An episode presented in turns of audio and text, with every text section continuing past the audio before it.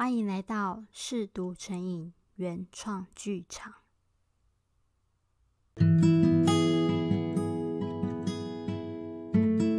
我是 Maybe，今天带来的是那些再也无人过问的爱情遗物第四集。姐姐，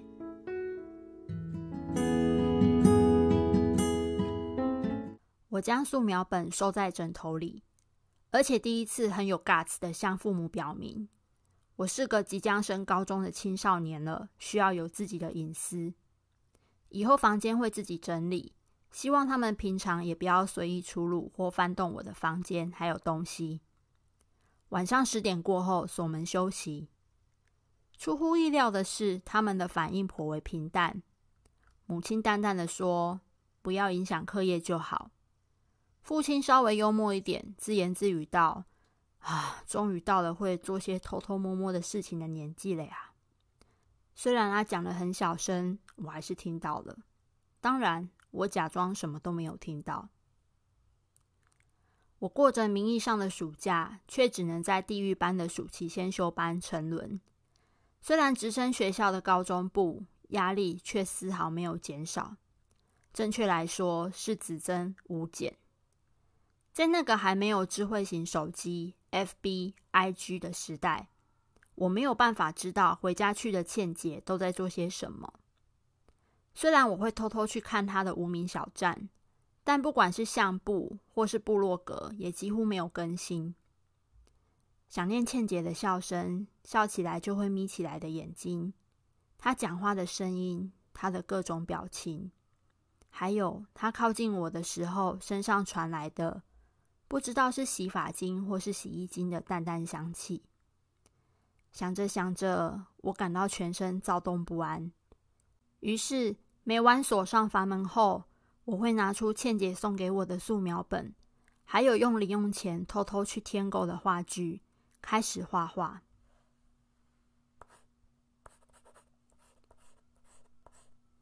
我也想尝试多画一些东西，但每次画本一摊开，浮现的都是倩姐的脸庞、身影。到后来，每一张的绘画主题都脱离不了她了。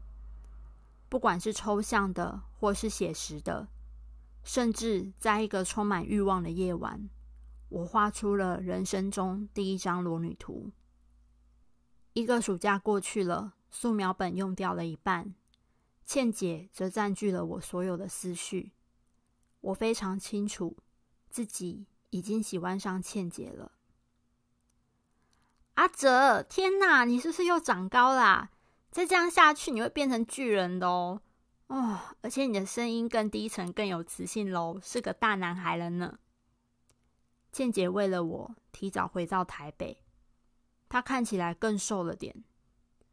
你怎么瘦了啊？暑假天天出去吃喝玩乐，不是应该要变胖吗？我嫉妒的问。连我自己都觉得语气有点酸溜溜的。谁说暑假一定是天天出去玩？我可是忙到连玩的时间都没有哦。忙什么啊？他只是耸耸肩，笑而不答。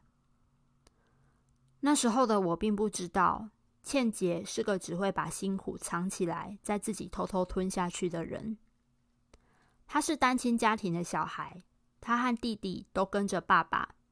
但爸爸只顾着自己在外头玩得流连忘返，一点也不在乎姐弟俩。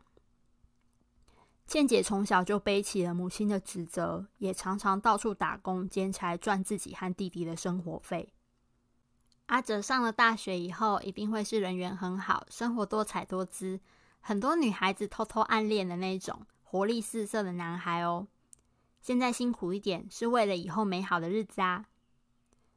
倩姐像看穿我的心思般搭着我的肩膀，对我这么说：“我才不要很多人的暗恋，我只要我喜欢的人也可以喜欢我。”这段时间你有画画吗？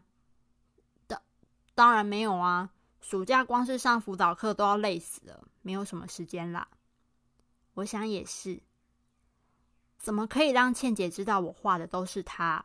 更何况还有那一张。以后完成那本画册的话，记得再借我看哦。我很欣赏阿哲的画呢。倩姐在我国中时跟父母一样叫我小哲，但却在我升上高中后的现在主动改口叫我阿哲。这种认同我的成长，不再把我当小孩子对待的感觉很好。我不知道现在的我在他眼里到底是什么，但我真的希望有一天，他可以不只把我当成男孩，而是个男人。那天放学一走出校门，我看到的不是母亲的黑头车，而是倩姐。我妈呢？怎么会是你来？你妈今天临时被公司通知去出差。她请我带你回我家去吃饭、写作业，晚上再送你回家睡觉。我跟着倩姐先转一班公车到捷运站，出了捷运站后再转搭一班公车，才到倩姐的租屋处。原来你住得这么远哦？还好啦，习惯了也就觉得还好。还好台北的公车和捷运很方便。哦，对了，我不是很喜欢吃外面，平常有空都自己煮，你不介意吧？当然不会。听说你爸这个礼拜也在国外哦，你今天要自己一个人在家里，可以吗？他有点担心的问。其实这不是我第一次一个人在家了，但那我可以在这里过夜吗？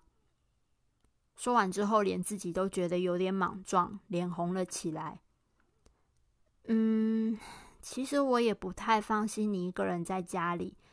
嗯，不过你也看到了，我这里就一张床，我不介意打地铺。这样啊，那好吧，你就住下来。不过明天你要转那么多次车子才能到学校，没关系吗？我会早点起床的。那是我第一次在异性家过夜，而且还是喜欢的异性。不知道为什么，我妈好像很信任你，很难得呢。我妈疑心病还蛮重的。睡前我躺在地板上跟着倩姐聊天。阿哲，那是因为你是父母唯一的孩子，而且他们爱你，他们有义务也有权利在你还没有完全有能力照顾自己之前，避免你受到伤害。他们是为了你好。说不定世界上还有一些爹不疼娘不爱的孩子，很羡慕你呢。倩姐，你就是这么善良，总是会替别人着想。说不定就是因为这样，我妈才会放下心防，这么愿意信任你。我也才会那么喜欢你。阿哲，晚安。晚安，倩姐。整个晚上，我听着自己的心跳声，怎么样也睡不着。